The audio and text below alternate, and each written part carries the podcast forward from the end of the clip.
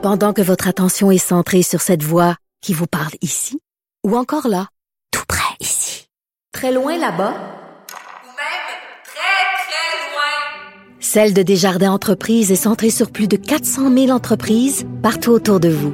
Depuis plus de 120 ans, nos équipes dédiées accompagnent les entrepreneurs d'ici à chaque étape pour qu'ils puissent rester centrés sur ce qui compte, la croissance de leur entreprise.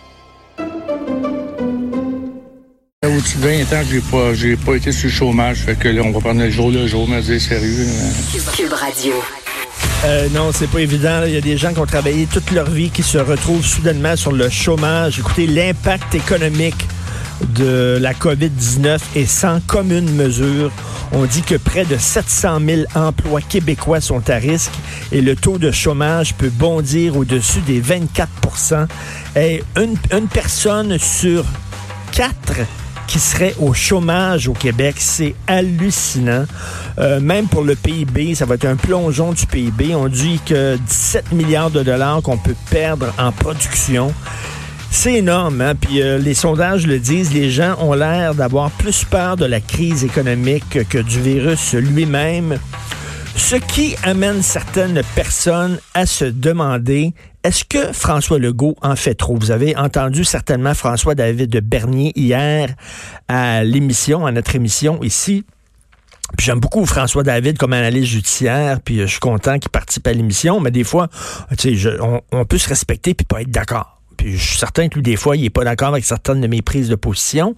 Et là-dessus, j'étais pas vraiment d'accord avec une de ses prises de position qui dit François Legault en, fait beaucoup trop.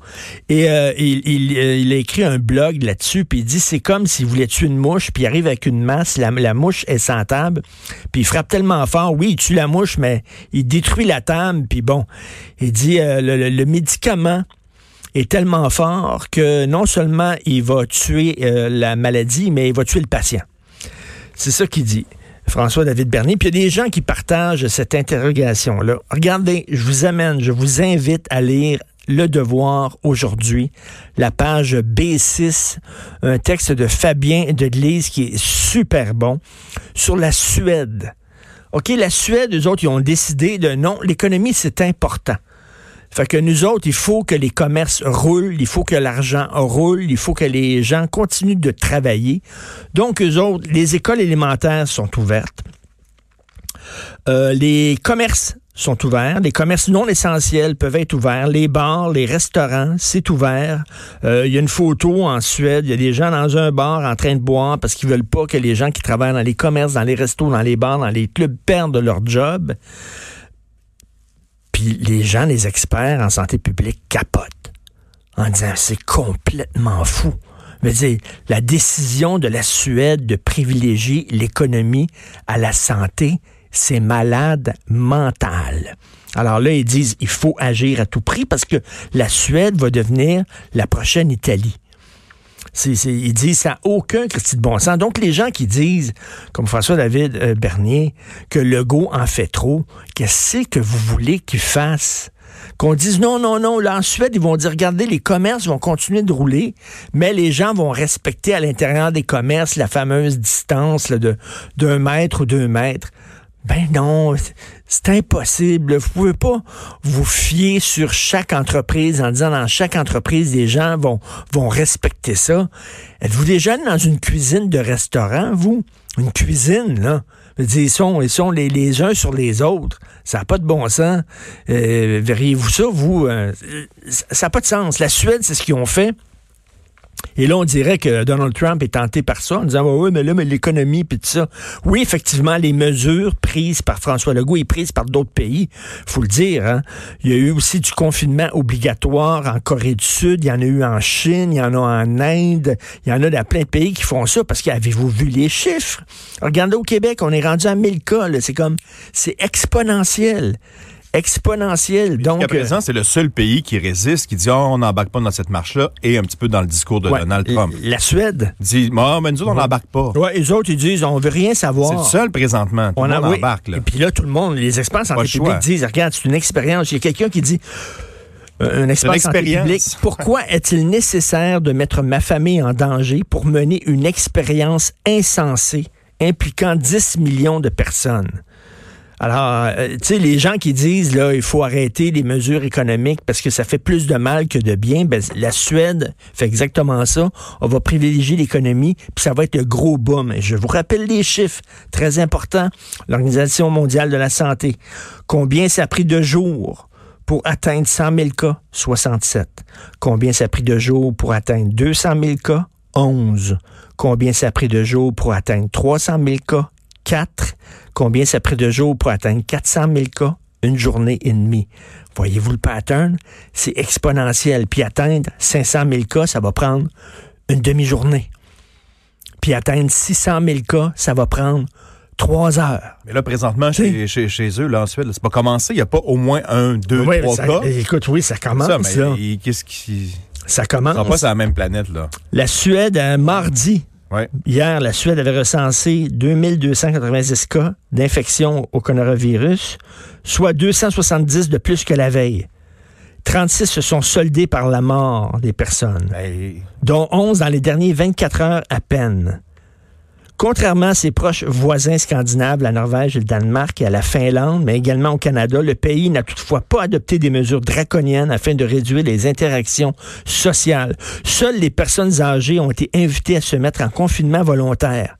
Puis les autres, euh, les autres ben, peuvent faire. Les, les cours des universités et des écoles secondaires sont donnés désormais à distance, mais les écoles primaires et les garderies sont Ben, parce toujours ouvertes. Probablement qu'ils se sont basés sur la moyenne présentement de l'âge qui est de 78 ans, 79 Écoute. ans, je pense. Puis là, ils, ah, ben, ils se sont dit ça touche juste les Ça personnes âgées. Fait qu'on va garder ça ouvert. Les bars, les restaurants, les espaces publics. Les bars, Écoute, oui, ils sont ouverts. Non, mais c'est- complètement délirant. Vous voulez-vous qu'on fasse ça? C'est ça que vous voulez? L'économie va, va probablement mieux en Suède qu'au Québec. Effectivement, il y a moins de gens qui perdent leur job, mais à quel prix? À, à quel prix? Donc, moi, je trouve que non, le confinement obligatoire, c'est extrêmement dur. C'est certain au point de vue économique, ça va être super top de voir des gens qui ont travaillé toute leur vie et qui se ramassent soudainement à l'assurance emploi. Ça tire les larmes aux yeux. C'est épouvantable, mais je m'excuse, je préfère être chômeur que mort. mais pourtant, ils sont tassés aussi, là. Tu sais, c'est, euh, pas si grand que ça, là, par rapport à sais, notre La pourcentage. Suède, ben oui. C'est ça. on- 10 millions sur ce territoire-là. Nous, on est 7 Oui. millions, là, euh, sur le grand territoire du Québec. ça. Mettons qu'il y aurait plus de raisons d'ici de prendre notre, euh, notre gaz Exactement. égal.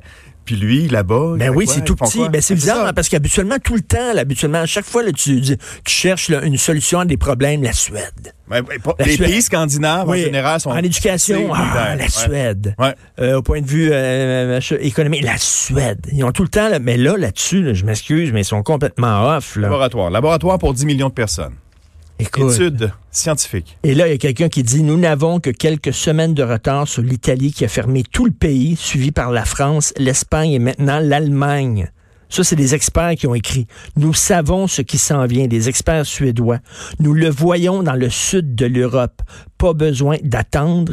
Il est temps que le premier ministre de la Suède prenne les choses en main en collaboration avec les autorités de la santé publique pour protéger la Suède. Texte extrêmement intéressant de Fabien Deglise dans le Devoir. D'ailleurs, je lève mon chapeau hein, à tous euh, tous les journalistes qui continuent à faire leur job, quel que soit votre média dans lequel vous travaillez. Euh, je trouve que c'est une bonne job et ça, c'est vraiment, ça montre justement ce qu'il ne faut pas faire. Donc euh, là-dessus, je ne suis pas très d'accord avec François. Donald Trump a peut-être des origines suédoises. Ça se peut. C'est pas. C'est pas des origines allemandes qu'il y a? Ouais, ouais. Trump ou quelque chose comme ça, il me semble, je sais pas. Mais en tout cas, lui, il dit qu'à Pâques, c'est fini le confinement. Là. Il va À avoir son coco, terminé, lui. Il va avoir son lapin en chocolat. Oui. Ben oui. À Pâques, c'est fini, puis les choses vont reprendre, puis tout ça. Il... Non, vraiment pas. Vous écoutez politiquement incorrect.